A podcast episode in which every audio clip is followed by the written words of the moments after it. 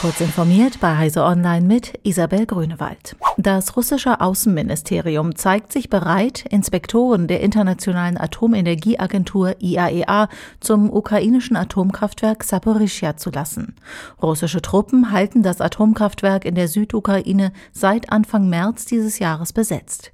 IAEA-Generalsekretär Rafael Mariano Grossi hat wiederholt darauf hingewiesen, dass die Arbeitsbedingungen des Personals in dem AKW unhaltbar seien und dadurch die Sicherheit gefährdet sei.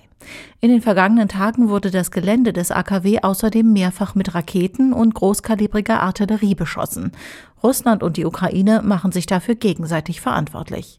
Grossi verlangte für seine Inspektoren Zugang zu dem AKW, damit sie selbst die Sicherheitslage überprüfen können. Die Mitgliedstaaten der EU verfolgen nun offiziell das Ziel, ihren Gasverbrauch bis zum 31. März 2023 freiwillig um 15 Prozent gegenüber ihrem Durchschnittsverbrauch der letzten fünf Jahre zu senken. Falls das nicht reicht, wird ein Unionsalarm ausgelöst. Die bis dahin freiwilligen Gaseinsparungen würden dann verpflichtend.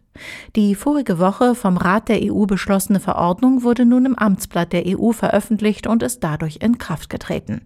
Der Chef der Bundesnetzagentur, Klaus Müller, geht davon aus, dass sich ein Gasmangel im kommenden Winter nur vermeiden ließe, wenn die Menschen in Deutschland mindestens 20 Prozent Gas einsparen. Forscherinnen und Forscher des Max-Planck-Instituts für Plasmaphysik in Greifswald stehen vor der nächsten Experimentierphase.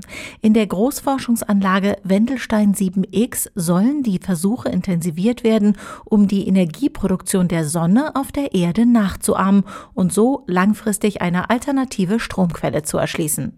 Die in der Anlage entstehende Hitze soll als Energiequelle genutzt und mittels Wärmetauscher und Dampfturbine zu Strom umgewandelt oder als Direktwärme in Heizsysteme abgeführt werden. Solche Fusionskraftwerke sind zwar nukleare Anlagen, allerdings fällt dabei kein hochradioaktiver Abfall an. Der japanische Spielepublisher Bandai Namco plant eine Realverfilmung, die auf dem Videospielklassiker Pac-Man basiert. Das meldet das US-Branchenblatt The Hollywood Reporter. Verantwortlich für die Produktion soll demnach das junge Filmstudio Wayfarer sein. Mit Einnahmen von über 3,5 Milliarden US-Dollar ist Pac-Man laut Guinness Buch der Rekorde der einträglichste Arcade-Automat weltweit. Das Spiel gilt als eines der besten Videospiele überhaupt. Diese und alle weiteren aktuellen Nachrichten finden Sie ausführlich auf heise.de.